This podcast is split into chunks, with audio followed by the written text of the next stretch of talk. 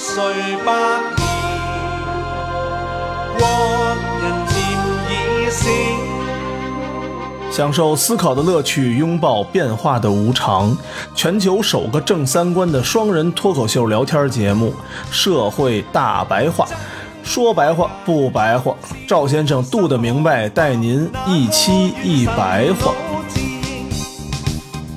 因為為屬與忍讓，人家要氣人性，開口叫吧，高聲叫吧，這裏是全國。大家好，欢迎收听我们这个不装逼的大白话，我是赵先生，旁边的还是我们度的明白。大家好，我们今天谈一谈美国第一明星， 美国第一巨星特朗普是吧？日本的首相安倍不要给他发一个呃诺贝尔和平奖 吗？ 安倍也行，安倍是什么日本第一大明星啊？这 全世界第一舔狗，对，啊舔狗真能舔。也是前些日子的事儿 啊。国家进入紧急状态了，这美国、啊说的挺吓人的啊，嗯对，把 FBI 都停了。就为这个盖万里长城嘛，对，他想盖，嗯，然后国会不同意，是都都谁都不同意因为中期选举的时候、嗯是民主党拿了那个 啊。众议院的多数选票，哦等于民主党控制众议院，哦，他是控制的参议员。我估计共和党里头可能也有不想盖的，对，这他这这疯了一啊样。本来盖这东西要五十七亿，紧急状态之前不有一次停摆吗？三十多天嘛， 对，就是为这事儿。 那为什么停摆啊？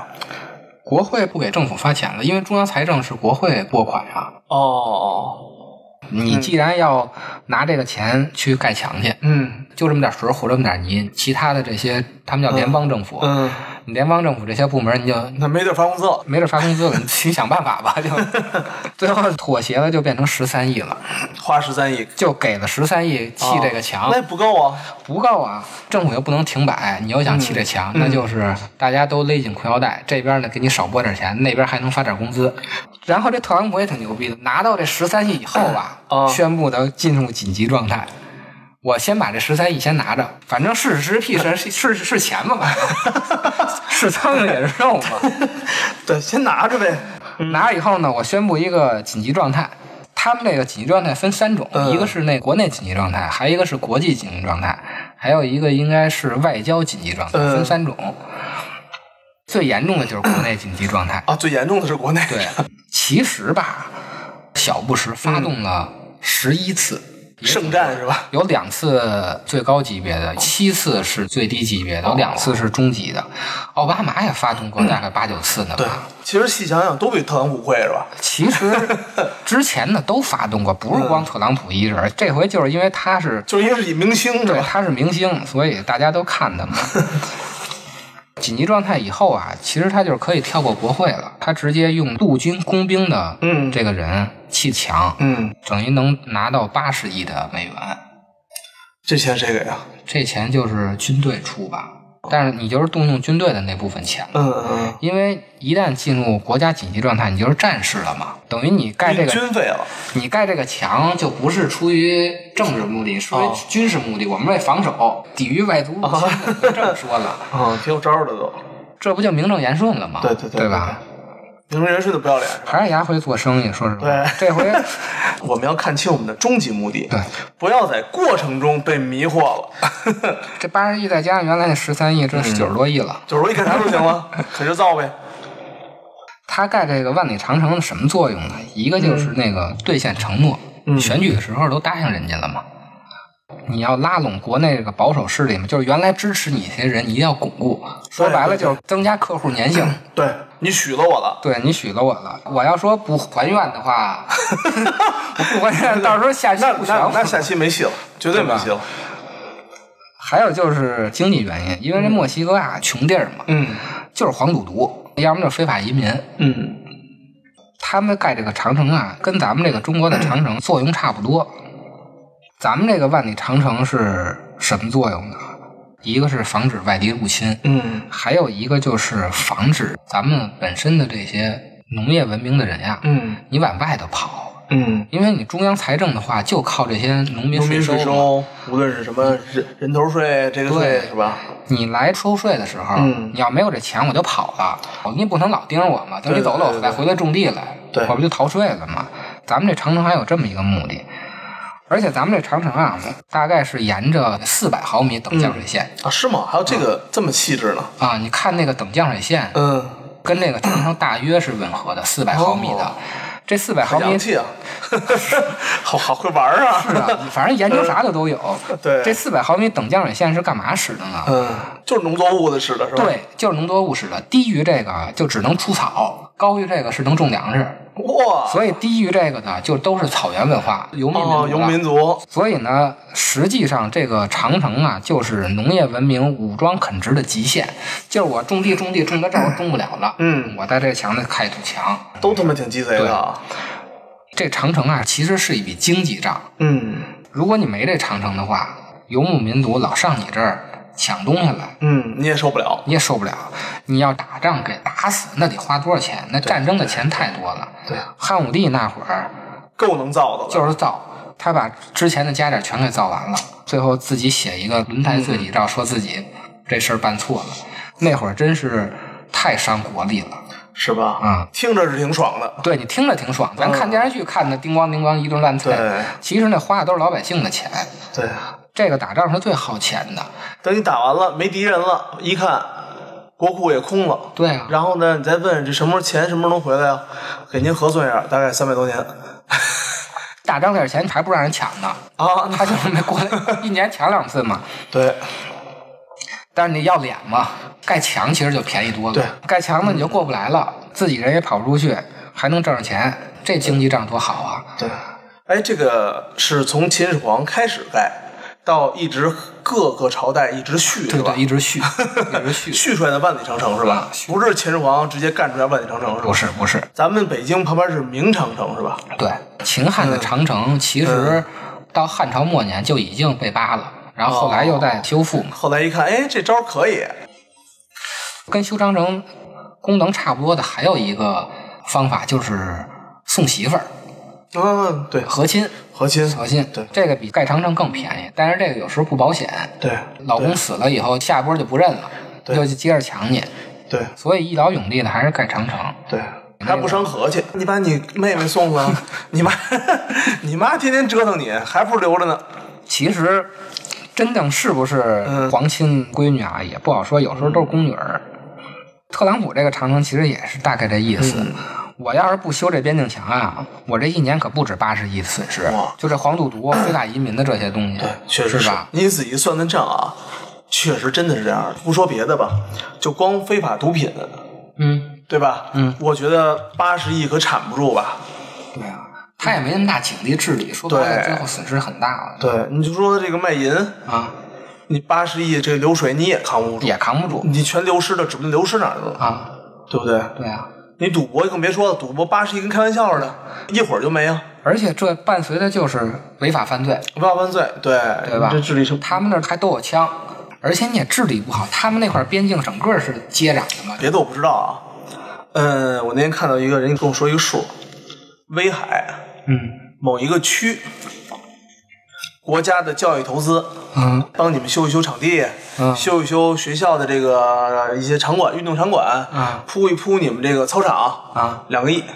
啊，照这么成的话，北京少说就光盖个操场，一年我觉得盖出去十个亿，轻轻松松，嗯是，八八十十亿一觉得非常便宜，太值了，太值了。太值了。其实你说咱们都觉得值，他们那些两院的人能说发现不了这个问题吗？就是不想把选票给你。 对他反对啊，主要就是因为党争，对就是敌人支持的我们就要反对。对，有那么一句话说嘛，就是如果谁把牛逼吹了，然后呢，丫还给实现了，那这个人就牛逼了。 那谁贾跃亭就是典型的，庞氏骗局也是典型的，对吧？没实现，那这个人设就算凉了，嗯，对吧？他吹大牛逼，我盖长城，大家都觉得嚯、不可能，然后您实现了，那你就是老贾。所以民主党啊，就抓着这个，一定不能让他砌这堵墙。嗯，他也不在乎这东西到底真的有没有用了，对他就是为了打压你。我看那个说那个特朗普和咱们服装老板嗯说，哎呀，你不是说要跟美国盖工厂什么之类的吗？你这嗯事儿怎么着了？他说抱歉，不是我不盖，我招不来人，啊美国人都去上班了。啊，我不知道是真的假的，你就说很有可能特朗普把一些基础就业可能真解决了，没有呃失业率大下去了没有大量的说我开工厂大家都在上班吧，我新开工厂没人，起码我觉得肯定是有效的解决了一些，对，嗯这个党争啊，嗯，其实咱们也特别好理解。这个清朝最烦的呀，就是朋党。朋党对只要跟朋党一招边儿，那几乎都就必是几乎就是灭九族了，对必就须是死嗯对吧？为什么这么讨厌朋党呢？就是清朝吸收的这个明朝的教训 教训。这明朝嗯的党争弄的是真的太邪乎。明末的时候，东宁党和这个阉党啊对哇，来回掐，它跟整个明朝灭亡有特别大的关系。最后就是敌人支持的我们一定要反对，敌人反对的我们就要支持，也不管到底什么对错了。对，这么着一进入国家紧急状态吧，你不让修也得修了，必须得修，对。嗯特朗普出现这个事儿以后吧，我就想起古代另外一件事儿，他现在的做法跟以前的罗马共和国其实特别像。嗯最后，罗马能统一整个的希腊和小亚细亚呀、其实就是因为它的政治体制更有效率。这罗马共和国啊，它就是有希腊城邦制度的影子，嗯它是两个执政官一年任命一次，然后还设立了一个元老院。这元老院呢，能选出执政官到底是谁，还有一个保民官儿，专门为老百姓说话。嗯，大家看这个政治制度啊，其实就特别像现在的这个西方对的对政治制对度，就一个是王权，还有一个是议会，能、嗯能限制王权的，还有一个就是专门为老百姓说话的，这个、嗯能监督他们两个权力的，就特别像现在的三权分立这种样的。嗯整个罗马共和国就是现在民主制度的一个雏形，但是他们跟希腊城邦制度有什么不一样呢？就是他们有军事独裁。嗯一打仗的时候，就变成那军事独裁了。嗯你可以临时的嗯成为这个独裁者。国家一进入战时状态，嗯那就选出一个独裁者。嗯好像一开始六个月，这个时间就一直在改，最早是六个月。嗯这六个月内想干什么干什么，嗯所有的法律都管不了你，你只要能把这仗打赢了就行了。而且他们的军队啊，平时自己种地，嗯然后呢，战时呢就去打仗去了，而且打仗的这嗯些东西都是自己花钱弄的，自己哦准备。这个好处呢就是，打胜了以后你抢来的，甭管是人还是嗯钱，都归自己，嘿不错，是吧？这挺好的吧？对，斯巴达三百勇士嘛，罗马共和国在这军事独裁上就是嗯借鉴了斯巴达的那个体制，它这种军事体制啊，最后就出现什么问题呢？就出现马太效应了，就是赢者全拿。嗯你抢来的奴隶是可以帮着你去种地，对对对去畜牧的话，最后就出现很多大庄园啊、大奴隶主啊，嗯然后就排挤了很多这种普通的公民。这些普通的公民其实就没有经济能力了，嗯他没有经济能力，其实他就没法生活了。嗯。也没法打仗了，说实话，因为他所有的东西都要自己花钱。对对对，他没法抢，他抢不过人家呀。既然他不能打仗的话，那他就没法抢了。这么对着，你你就是恶性循环嘛，就跟现在美国一样，嗯嗯，华尔街那帮人啊是越来越有钱，对然后对这对中产呢是开始往下被挤得越来越就变成屌丝了。没错没错。这个罗马共和国后期就会出现跟现在美国这个一样的道理。然后呢，罗马共和国的那些所谓的华尔街的这些人啊，他嗯们操控着元老院来左右这个国家的导向，所以那会儿啊，就对头部的人已经开始怨声载道了。嗯他就特别希望啊，政治体制能改革，嗯然后重新洗牌。因为出现这种情况，无非两条路，一个是让大家都有钱，还有一个就是通过改革把那些有钱的人 那些钱揣自己兜里头。对，第一个方法其实非常难。嗯，你说现在美国这样的，怎么收啊？你手打起来了？你在这个华尔街不他妈亏钱的情况下，还让老百姓都有钱，那不太可能吧？对对对，是？吧？然后还导致一什么问题呢？就是这些平民没钱了以后，他军事实力就下降了，嗯他整个军队的战斗力就下降了嘛。所以到罗马共和国后期啊，就出现了一个叫马略的人，他做这个军事改革，嗯，说白了就是军队的职业化，就是嗯我给你钱，你就职业军人了，啊对职业军雇人。佣兵啊什么之类雇佣的，看似挺好的哈，军队战斗力上去了，短期内是效果挺好的，后来慢慢就触犯军阀割据了，就出现这种军事独裁了。马略完了以后，出了一个人就叫苏拉，他就是嗯军事独裁，他等于就是凌驾于元老院之上了。嗯，国家永远在紧急状 态，那我就永远是那个啊唯唯一独裁者对，唯一独裁 者。你们要不批我就弄死你们，对啊，因为因为现在我手里有雇佣军了，嗯我花钱我弄一堆军队，你再滋屁我就给你宰了。嗯，这个苏拉和马略啊，俩人来回来去的斗啊，死了不少人。你走了，你上外头打仗，你不是抢东西去了吗？我偷摸后头屁股捅你一刀，哦，给你那边亲戚给宰了。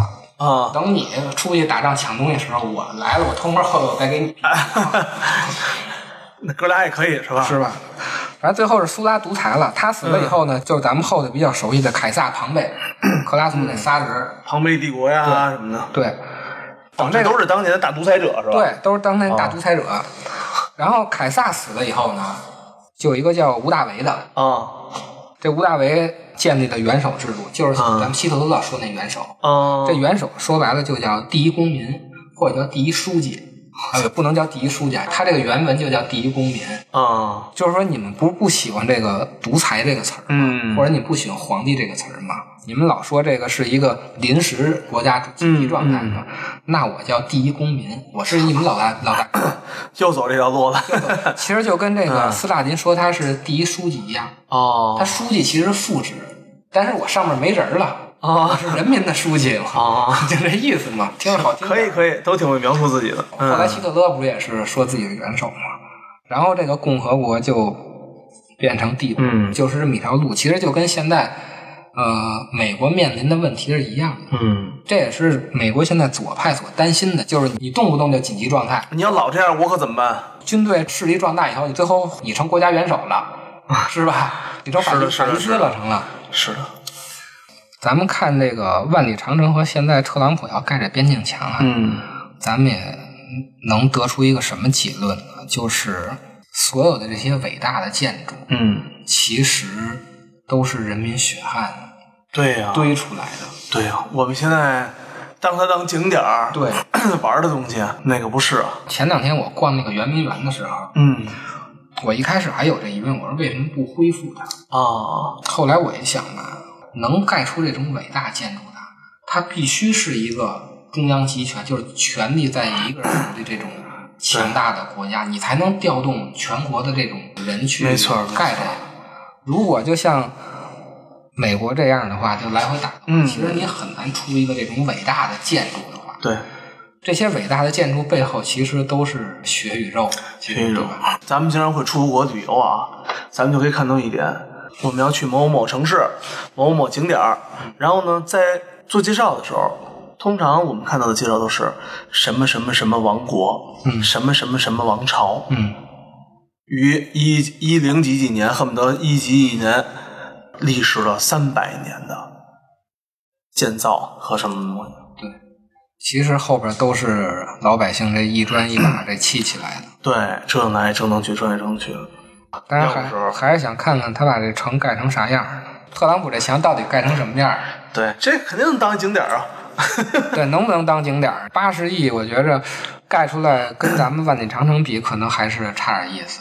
对，咱们肯定不止八十了。这咱不止八十这了，这不是吧？是对吧这你架不住续啊，是吧？对，咱这多少 年续了呗一续了几续了，奔着两千年去啊，人咱这多厚啊！他那个应该就是薄片儿了。应该就是水泥墙，水泥墙，你再碰捣乱，老给你老给你捣鼓捣鼓，炸来炸去的。嗯，今夜已来是新春，家家户户点红灯，人家丈夫团圆聚，孟家女的丈夫扫长城。